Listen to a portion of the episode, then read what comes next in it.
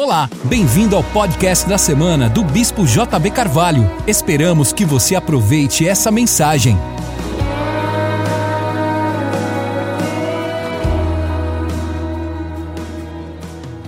Eu quero ler um texto com você, se você puder ler comigo, um texto que está no livro de Atos, capítulo 1. Em meu primeiro livro, eu escrevi a respeito de todas as coisas que Jesus começou a fazer e ensinar, até o dia em que, depois de ter dado instrução por meio do Espírito aos seus emissários que escolhera, ele foi levado ao céu. Depois de sua morte, Jesus apareceu a eles e lhes deu muitas provas convincentes que estava vivo. Eles os viram pelo período de 40 dias, e ele lhes falava a respeito do reino de Deus. Em certa ocasião, estando comendo com eles, ordenou-lhes: Não vos ausenteis de Jerusalém, mas esperai a promessa do Pai, a qual de mim ouvistes. Pois João batizou com água, mas vós sereis batizados com Espírito Santo dentro de poucos dias. Aqueles que se haviam reunido perguntaram-lhe: Senhor, restaurarás tu neste tempo a Israel? Ele lhes disse: Não vos importa saber os tempos ou as épocas que o Pai determinou pela sua própria, pelo seu próprio poder. No entanto, recebereis poder ao descer sobre vós o Espírito Santo e, ser, e ser-me-eis minhas testemunhas, tanto em Jerusalém, Judéia, Samaria, até os confins da terra. Depois que lhes disse isto, Vendo eles, foi levado às alturas em uma nuvem, o recebeu, encobrindo seus olhos. E estando eles com os olhos fixos no céu, enquanto ele subia, de repente junto deles se puseram dois homens vestidos de branco, os quais lhe disseram: Varões galileus, porque estáis olhando para o céu? Este Jesus que dentre vós foi recebido, elevado ao céu, há de vir, assim como para o céu o vistes ir. Então voltaram a Jerusalém, vindo do monte chamado Oliveiras, que fica perto de Jerusalém, a distância combinada de, da caminhada de um sábado. Tendo chegado, subiram ao aposento, aonde estavam assentados Pedro, Tiago, João, André, Felipe, Tomé, Bartolomeu e Mateus, Tiago, filho de Alfeu, Simão, Zelote, Judas e filho de Tiago, e esses perseveraram juntos em oração e súplica com as mulheres, com Maria, mãe de Jesus e com seus irmãos. Fica claro que, faltando pouco tempo para a morte de Jesus, ainda os discípulos é, pareciam não entender porque Jesus tinha vindo fica claro que é, Jesus se decepcionou muito com eles nos últimos dois meses. Três anos e meio de ensino, de desafio, de padrões, de modelo, do modelo mostrado, e ainda os discípulos estavam tão longe, sabe? O subproduto do ensino de Jesus ainda não parecia se manifestar. Isso fica claro Fica claro, Jesus está indo para Jerusalém para morrer. Nós estamos falando da, da última semana. E no meio do caminho, uma, uma tribo samaritana não quer recebê-lo, uma, uma vila.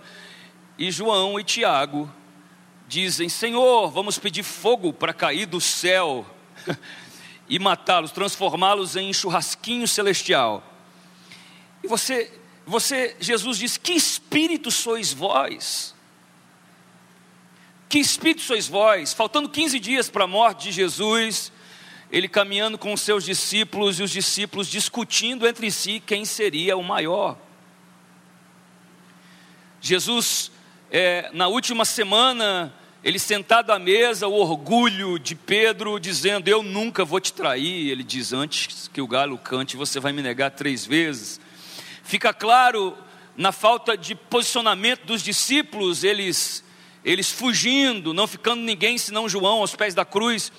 Fica claro na, no posicionamento de Pedro, cortando é, com uma espada a orelha de, de um servo do sacerdote chamado Malco. Fica claro que parece que o trabalho de Jesus não tinha surgido efeito na transformação mental daqueles discípulos.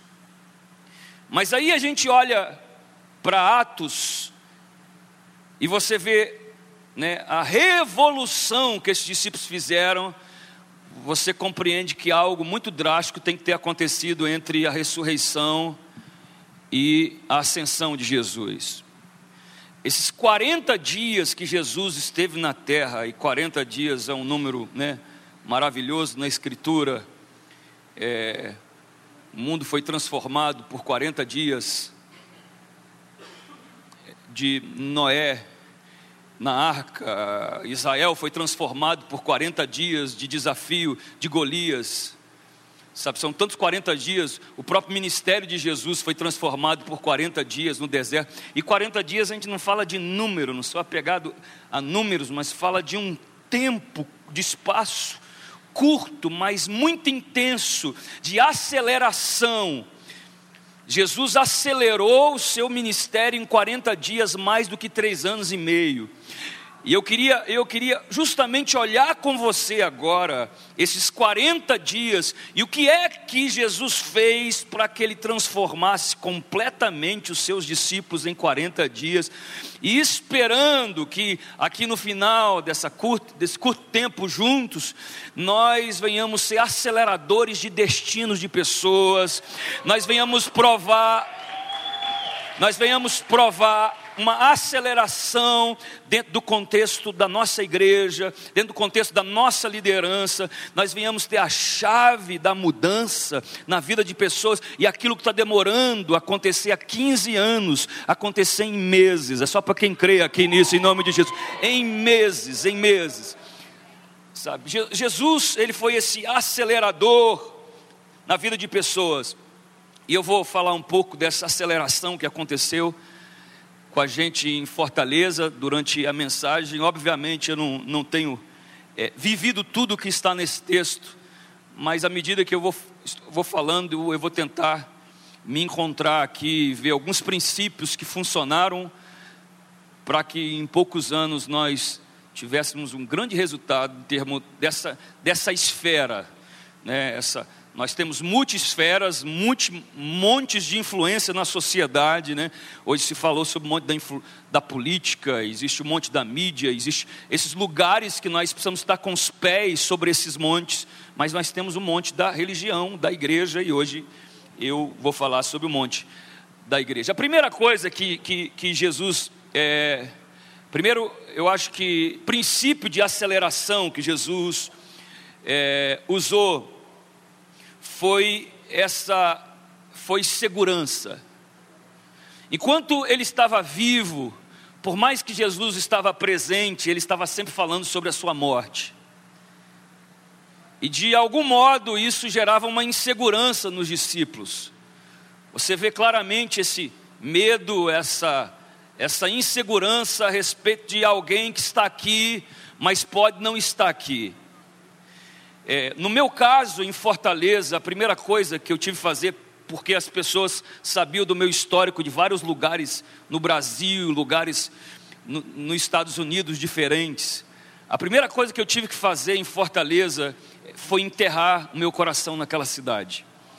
É, e, e provar para as pessoas que eu estava ali para não apenas é, levar, levá-las ao conhecimento de Cristo, mas eu estava ali para apresentar os seus filhos, depois para casar os seus filhos e depois para ter uma vida naquele lugar. Olha, igrejas inseguras nunca vão ter subproduto. Pessoas que olham para uma liderança e sentem que, sentem que elas estão ali, mas elas podem não estar ali. Ou, ou, ou aquele líder inseguro que está pensando duas vezes se vai se entregar completamente ao ministério. Muita gente não alcança resultados cuidado e não acelera na sua igreja. Por quê? Porque não, de fato não enterrou o coração no seu chamado. De fato está com um pé aqui e um pé lá. Eu, quando fui para Fortaleza, eu abri mão de tudo que eu havia conquistado nos Estados Unidos, como pastor, como família. E eu decidi, eu vou, eu vou me lançar definitivamente a esse chamado.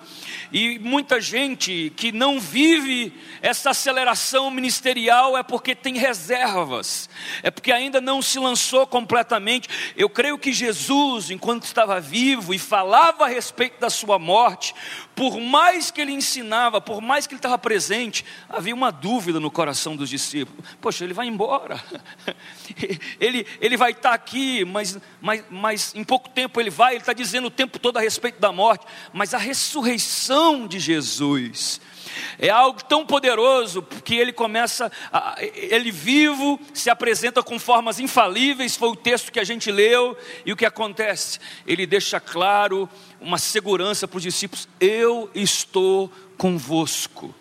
Todos os dias até a consumação do século, o Cristo vivo trouxe segurança. Agora, uma pergunta para você: é, para a sua liderança e para a sua igreja, será que de algum modo você tem projetado alguma insegurança? Será que de algum modo você vai falar de um assunto, você está inseguro sobre o assunto, você é, vai, vai projetar algo, você está inseguro? Pessoas seguem pessoas que sabem para onde estão indo. Pessoas seguem pessoas que estão projetando há 5, 10, 15, 20 anos. Durante esses primeiros, do, primeiros dois anos que eu estava em Fortaleza, eu recebi três convites para mudar três convites. Eu recebi um convite de uma igreja muito consolidada em Curitiba, recebi um convite de uma igreja em São Paulo e um outro convite em um, outra cidade. E toda vez que eu recebi aquele convite, eu foi como se provasse a minha intenção, o meu coração de trazer segurança, estar definitivamente. Eu agora Fazem duas semanas que eu descobri que você é pai de novo, né? 17 anos depois, né? 17 anos depois, a gente vai fazendo aquelas contas, né? É, ah, eu vou ter 60 e tantos anos quando acontecer isso, quando. É, é. Mas de algum modo foi, foi a prova de que eu, eu vou ter um filho na cidade que eu decidi estar pelo resto da vida e que os meus outros são americanos, mas ele, ele, vai, ele vai nascer. Muita gente pergunta, pergunta para mim, pastor, você não vai para os Estados Unidos para ele nascer nos Estados Unidos, mas vai enviar a esposa? Não, eu estou ali para nunca mais sair, para transformar minha cidade e para mudar o meu estado em nome de Jesus. Tem alguém aqui que crê nisso? 40 dias Jesus passa ressurreto. E, e é interessante porque é, a aceleração que Jesus criou nos discípulos foi a partir de dois conceitos. Enquanto ele estava vivo, Jesus era uma figura humana que fazia coisas extraordinárias e sobrenaturais. E quando Jesus ressuscita, ele passa a ser uma figura sobrenatural que se humaniza com os discípulos é, é, é, um outro padrão de liderança completamente diferente. Ouça bem, enquanto ele está vivo, ele é uma figura humana, que ele, é, ele tem ele se diviniza algumas vezes, ele sobe ao monte, se transfigura, ele, ele tem revelações profundas, mas a aceleração que aconteceu nos discípulos foi porque o líder Jesus, ele se revestiu de uma espiritualidade, ele, ele, ele não mais visitou esse lugar, ele se tornou essa pessoa. É diferente você, você ter um líder divinizado que se humaniza, ou você ter um líder humano que se diviniza em horários específicos, em momentos específicos. Isso, isso impactou os discípulos de uma forma em que acelerou o crescimento dos discípulos. Sabe, Jesus estava numa outra dimensão. Ele falava sobre o reino, mas de repente ele estava no reino. Essa, essa, esse mindset, essa mudança, de que, é, sabe, não seja mais cansativo, um jugo, um peso para você ser espiritual. Não, essa mudança de natureza definitiva, definitiva. Você é um ser espiritual.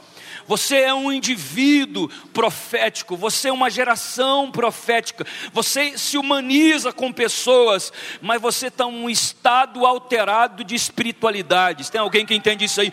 Você está em uma outra dimensão, a sua mente está pensando coisas diferentes. A partir disso é que o apóstolo Paulo é um indivíduo que tem autoridade, a capacidade de dizer: Eu tenho a mente de Cristo, meu padrão mental não é mais humano, é a, linealidade dos meus pensamentos já não refletem a humanidade, eu penso nas coisas que são do alto constantemente. De vez em quando eu desço aqui para conversar com os meus pares, mas eu retorno porque eu estou assentado em lugares celestiais em Cristo Jesus.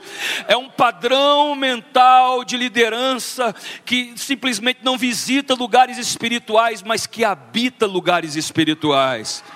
Tem alguém aqui entendendo o que eu estou falando? Esse padrão acelerou os discípulos, mudou definitivamente a mentalidade, a, a maneira com que os discípulos olhavam a vida. É outra dimensão.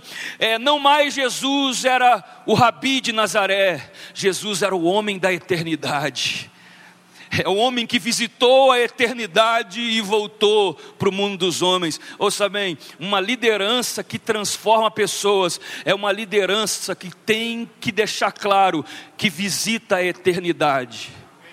É uma liderança que visita constantemente a eternidade. É uma liderança que visita constantemente os conceitos divinos, a, a, aquilo que Jesus, o reino dos céus. É uma liderança que está falando de coisas inatingíveis de coisas tão poderosas, tão grandiosas que você você consegue motivar pessoas a partir das suas experiências nos lugares celestiais. Jesus não mais falava do reino, agora ele era a pessoa do reino, ele é o homem que visitou. Como que é, eu acelero essa essa essa, essa igreja, como eu acelero a minha vida, como eu transformo essa aceleração é, Jesus olha para os discípulos, o texto que nós lemos, ele está nessa dimensão gloriosa, ele, ele passa a não ter limites. Todo mundo quer, quer seguir um líder que não, que não tem mais limites.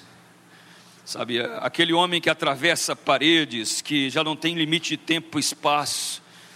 Quando você começa a falar de coisas muito maiores que você, quando você começa a ser extraordinário nos seus sonhos, todo mundo quer seguir esse tipo de líder e, e, e isso acelera os discípulos. E Jesus olha para os discípulos e diz: Não saia de Jerusalém, até que do alto sejais revestidos do poder. O que é um líder que acelera pessoas? É um líder que confronta os medos das pessoas que ele lidera. Jerusalém era o lugar do medo dos discípulos. Ir para Jerusalém para aqueles discípulos aonde eles respiravam ameaças de morte, onde se respirava ameaça de morte contra eles, aonde é, era o grande desafio ir para Jerusalém era o grande medo. E Jesus confronta isso, fazendo os discípulos olhar o medo de frente.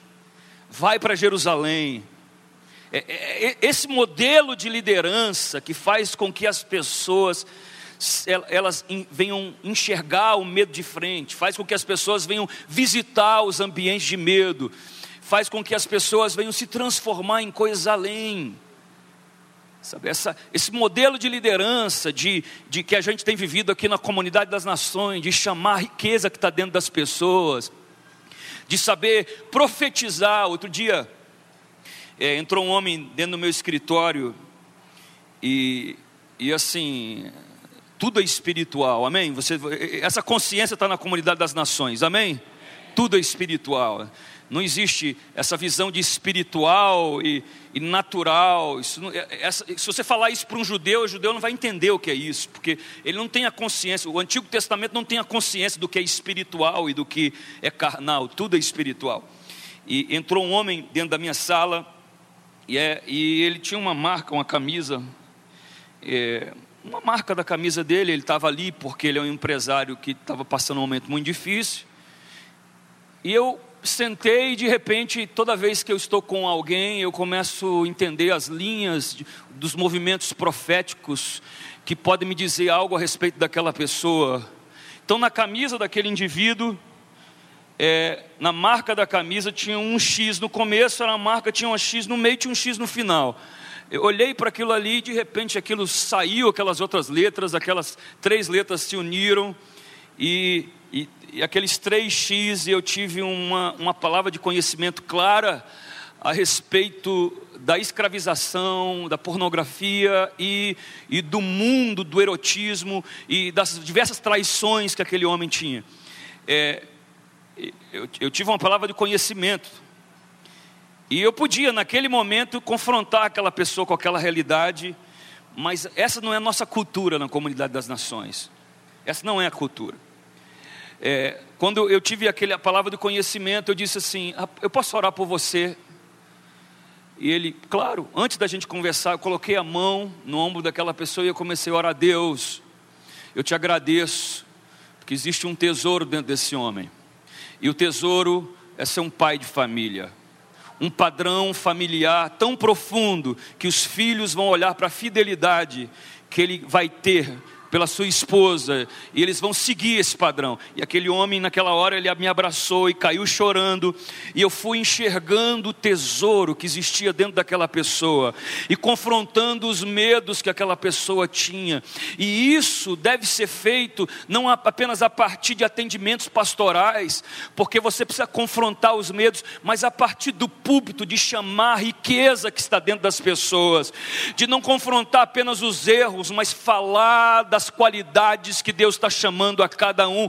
Esse é o estilo do ministério de Jesus, não acusativo. Ele não fala aquilo que a pessoa não está sendo, ele fala aquilo que está proposto para aquela pessoa ser. Tem alguém aí que pode celebrar a Deus? Esse é isso que acelera as pessoas.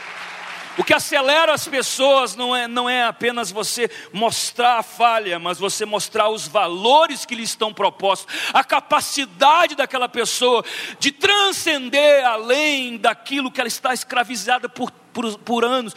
Esse estilo de ambiente espiritual é que vai libertar pessoas para viver o propósito, acelera pessoas. Você pode levantar a mão e dizer: Eu sou um acelerador de destino. Diga, eu sou um acelerador de destino. É, é, é isso que Jesus é. 40 dias ele acelera o destino. Aí então há uma pergunta de Jesus. Jesus está ali acelerando uma igreja. Há uma pergunta: Senhor, quando tu há de restaurar o reino de Israel? É, em outras palavras, os discípulos estão dizendo: quando o Senhor vai mudar a nossa sorte? Quando o Senhor vai nos libertar desse império romano? O que nós queremos é algum subproduto real dessa lida que nós estamos tendo, desse sofrimento que a gente está vendo é semanalmente alguém ser levado por, por soldados romanos porque não pagou imposto. Quando é que o Senhor vai nos libertar? Então Jesus, como líder que acelera pessoas, ele, ele não toca nos questionamentos que essas pessoas têm, mas dá, ele dá destino, ele fala sobre esses dois pontos básicos de um ambiente espiritual que cresce. Mas recebereis poder ao descer sobre vós o Espírito Santo. E outro ponto, e sereis minhas testemunhas. Você quer um. É, às vezes eu falo para lideranças em fortalezas, chego, pastor, qual o segredo? O segredo. Falo assim, Irmão, o segredo não tem segredo, o segredo é, é, é, o que Jesus disse: é receber poder, é criar um ambiente profético de empoderamento, onde as pessoas elas se conectem, elas venham transcender, elas venham é, encontrar o seu, seu valor espiritual, elas venham ter a mente para além do que é visível e também ter um ambiente onde essas pessoas possam fazer com que esse poder se transforme em serviço para um, o ser humano, para que ele possa. É, ser testemunha, enviar essa pessoa para o seu destino. Isso que nós vamos fazer hoje, no final do dia, que o bispo disse que vai fazer, chamar as pessoas, empoderá-las, orar, enviar as pessoas para o destino. Esse é a nossa vocação, esse é o nosso chamado. Isso, isso, isso é quem nós somos. E ele diz: vocês vão ser testemunhas, tanto em Jerusalém, Judéia, Samaria. Agora imagine, nós estamos falando para discípulos, pescadores, na sua maioria, que nunca andaram mais de que 35 quilômetros na vida, não tiveram experiência com nada. Jesus coloca na mente deles o mundo. Vocês vão ser, é, vão, vão, vão, vão, testemunhar tanto em Jerusalém, Judéia, Samaria, e, e, e aí eu falo da minha experiência como igreja. Grandes projetos conectaram a minha igreja, deram senso de destino para a minha igreja.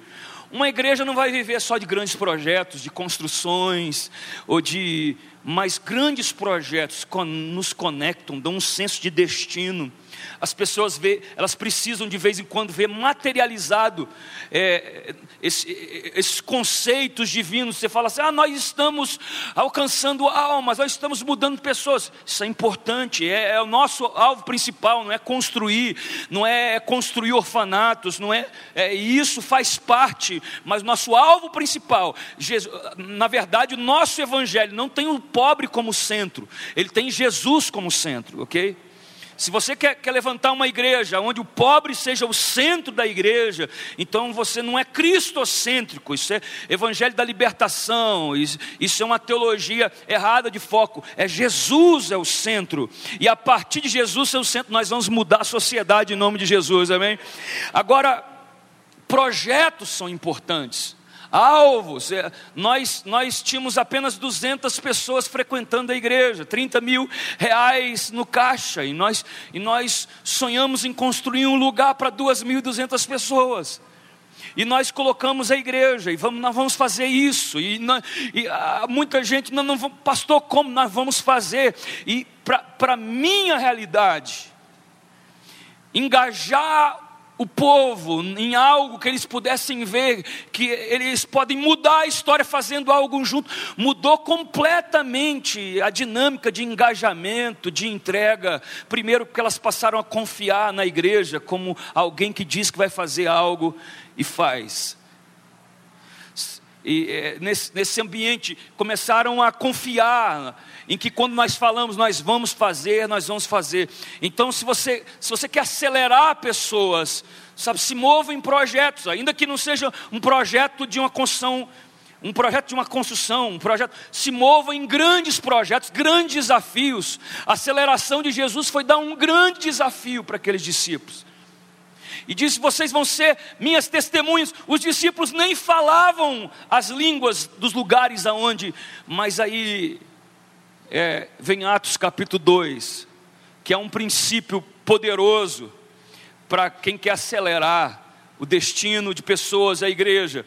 A Bíblia diz que, que estando todos reunidos no mesmo lugar, foram se ouviu um som como um vento impetuoso, veemente, e foram vistas sobre eles línguas repartidas como fogo, e eles começaram a falar novas línguas. E a Bíblia diz que estavam em Jerusalém judeus, prosélitos de todos os lugares do mundo. E esses homens começaram a ouvir as, as maravilhas de Deus na sua própria língua. Na sua própria língua. Aceleração de crescimento da igreja não é pregar o que eu estou sentindo não é pregar. Se tem uma coisa que eu não prego, é o que eu estou sentindo. Ah, eu estou sentindo muito isso, eu vou pregar. Eu prego coisas que eu não estou sentindo. Eu prego coisas que o povo que eu estou servindo está sentindo. Eu, eu falo para eles ouvirem. Tem muita gente que usa o púlpito simplesmente como um ambiente de autotransformação. A sua transformação é feita de joelho, no quarto e lendo a palavra. O púlpito é um lugar profético em função das pessoas. É em função das pessoas que estão te ouvindo. Ah, é isso, isso está impactando. Eu geralmente não prego o que está me impactando muito. Ah, isso está me impactando. Às vezes, às vezes converge, às vezes. Mas o que o meu maior desafio é o que é compreender o que as pessoas estão precisando, as demandas das pessoas. A Bíblia diz que o poder do Espírito fez com que eles falassem e eles eram ouvidos na sua própria língua. O poder do Espírito vai te dar a capacidade de fazer com que a pessoa ouça na língua que ela entende, que ela compreende, na, na, na, na situação que ela entende, na dor que ela entende. Por isso, antes de ir para Fortaleza, o que eu fiz? Eu fiz uma pesquisa completa. Não existe alguém que pergunta mais sobre a sociedade de Fortaleza que eu. Eu sento com pessoas e eu pergunto constantemente. Eu quero compreender a alma daquela pessoa. Eu quero compreender como ela pensa. Eu quero compreender o histórico é, é, social, a, o entendimento sociológico daquele lugar, para que eu pregue para as necessidades e para as transformações. Você, é, o maior desafio de um, de, de, uma, de um líder não é pregar para entusiasmar, é pregar para transformar. Não, é, não é pregar para você ser celebrado, é pregar para mudar a vida das pessoas. E você tem que falar, debaixo do poder do Espírito, você vai falar uma língua que aquelas pessoas vão ouvir pregue. Olha, se você for para os profetas do Antigo Testamento, pergunte se Jeremias pregou o que ele estava sentindo. Ele, ele, certo momento, ele diz: Senhor, tu me seduziste, e eu seduzido fiquei. Mais forte foste que mim, prevalecestes. Então disse eu: Não mais falarei desse nome. Ele, ele diz: é, é, Porque essa palavra era escárnio para mim de dia e de noite. Ele diz: não fazia sentido, eu não gostava do que falava, não tinha a ver comigo, não tinha a ver com a minha personalidade, não tinha a ver com o que eu penso, mas tinha a ver com o que Israel precisava naquela época. É você, o Senhor vai mudar as palavras que saem da sua boca para serem palavras com que as pessoas conseguem entender. Amém, querido? É, é, é, isso acelera, isso acelera, acelera pessoas. Jesus desafiou a grandes responsabilidades, ele, ele falou na, na própria língua. Então, é, Jesus, os discípulos veem Jesus ascendendo aos céus, e aí é a maior crise da vida dos discípulos. Queria falar um pouquinho sobre a crise da liberdade. Não existe nada mais desafiador do que ser livre. Jesus está sendo assuntos ao, ao céu, imagine. É interessante que é, as pessoas, elas, elas se tem um, um problema, uma crise, se tem é, uma dificuldade, se tem uma frustração na vida das pessoas, é liberdade. Liberdade. É interessante que a pessoa está escravizada pelo, pelo diabo. Ele nos transportou do império das trevas para o quê? Para o reino dos filhos do seu amor. Então ela não tem liberdade. E ela vai para a igreja. E o que, que ela quer fazer? Ela quer estar tá debaixo de uma imposição religiosa. É, de um espírito de regras ditatorial, porque na verdade ela não quer ser livre, ela só quer mudar de senhor. Ela só quer mudar de senhor, senhor das trevas para, os, para, para o senhorio religioso. Os discípulos estavam ali e eles estavam frustrados. Sabe por que, que eles estavam frustrados? Porque a liberdade frustra. Porque um líder maduro, eu, eu tenho meu filho, hoje em dia, é, quando ele era menor, ele vinha me perguntar coisas, papai, tenho que vestir essa roupa. Hoje em dia eu já não quero responder essa pergunta. Papai, eu, essa roupa, eu falei, não, meu filho, você tem 18 anos de idade. E à medida que ele, ah, ele vai comprar o primeiro carro, ele vai falar, papai, o que, que você acha desse carro? Agora, quando ele tiver 35 anos de idade, 40, se ele me ligar no meio da noite, fala, papai, eu estou aqui com o iFood na mão, não sei o que eu comer, eu vou desligar. E eu vou pensar que eu fiz um trabalho muito ruim. E o que acontece é que muito líder fica paralisado, é porque ele tem o falso, o, a, pseudo entendimento, ah, eu preciso da direção de Deus nisso. Eu preciso, ah, Deus não me falou nada sobre construir. Ouça bem, Deus não me falou nada a respeito de ir para Fortaleza. Ele não me falou nada sobre construir a primeira igreja, nada sobre, me fala, sobre construir a outra igreja. Não é questão do que ele falou ou não falou. Eu estou construindo na minha mente uma consciência espiritual. Eu me pareço com meu pai. O meu pai já me deu responsabilidades para me fazer as minhas próprias decisões. Eu tenho uma palavra, eu tenho a graça de Deus e muita gente fica desempoderado, desempoderado. Muitas vezes, ah, será que eu faço isso? Será que eu faço isso? Nós precisamos de produzir uma mente divinizada. Nós precisamos definitivamente estar sentado em lugares celestiais em Cristo Jesus. Nós precisamos pensar como Ele, agir como Ele. E um pai, ele fica feliz e orgulhoso quando ele vê que o filho nem veio perguntar, mas está fazendo igualzinho a Ele. Alguém me ajuda aí? Igualzinho a Ele. Igual igualzinho a Ele. E esses conceitos antigos, ah, tem gente que fica estacionado, não.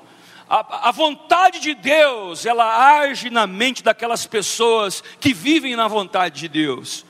O desejo de Deus é tão poderoso isso que a gente vai se alinhando a Cristo, que parece que os nossos pensamentos, é, os, os, nossos pensamentos são os pensamentos dele. O apóstolo Paulo fala muito sobre essa mente transcendente que passa a, a, os projetos que ele coloca na gente são os projetos de Deus. É, nós precisamos de de começar a confiar nos conteúdos. Os discípulos estão ali debaixo, olhando para cima, Jesus sendo assunto aos céus. E agora? E agora? E agora confie no conteúdo de Deus na sua vida. E agora? E agora confie na graça, no poder, confie na inspiração, confie naquilo que você construiu, confie nos dias de oração, confie no clamor. Se lembre, tem coisas, irmãos, que tem hora que eu, que eu vou decidir algo e eu começo a trazer à minha mente momentos de oração oração, de jejum, e eu começo a consolidar uma confiança que eu estou debaixo do propósito de Deus. Você precisa confiar no conteúdo que Deus colocou na sua vida até hoje. Tem alguém que pode dizer: Eu confio no conteúdo que Deus colocou na minha vida até o dia de hoje. Isso acelera.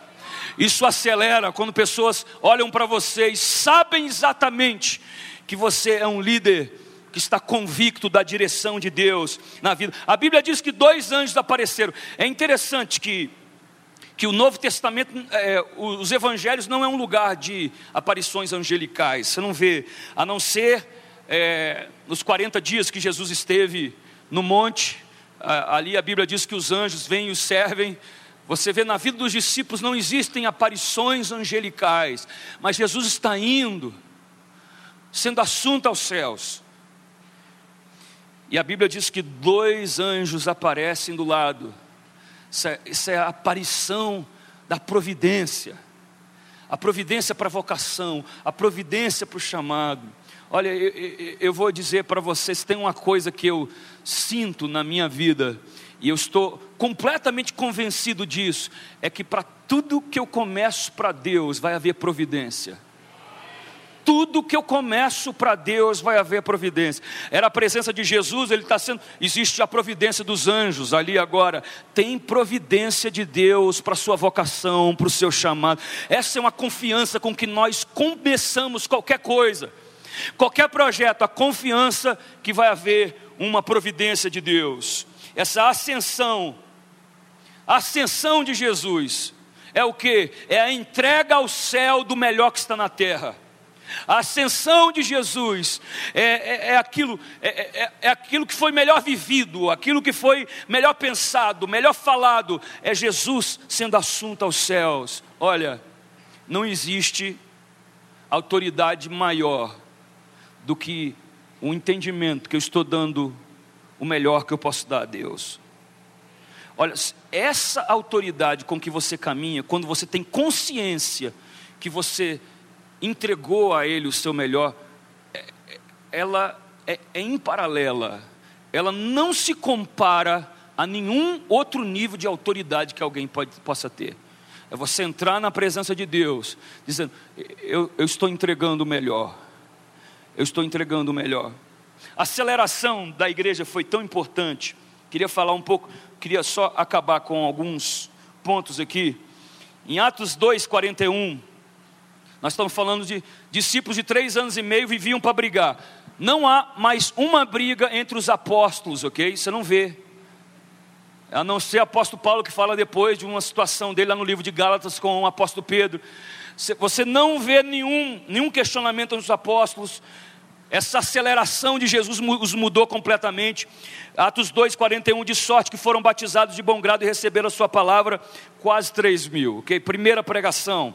Atos 2,47, todos os dias se acrescentavam o Senhor à igreja, aqueles que queriam se salvar. Atos 4,4, muitos, porém, dos que ouviram da palavra creram, e o número chegou a quase 5 mil homens. Atos 5,14, da multidão dos que criam, tanto homens quanto mulher crescia cada vez mais. Atos 6, 1. Ora, naqueles dias o número de discípulos multiplicavam. Atos 6, 7. Crescia a palavra em Jerusalém, se multiplicava o número dos discípulos grandemente. E daqui para frente mais sete vezes aparece a palavra multiplicável.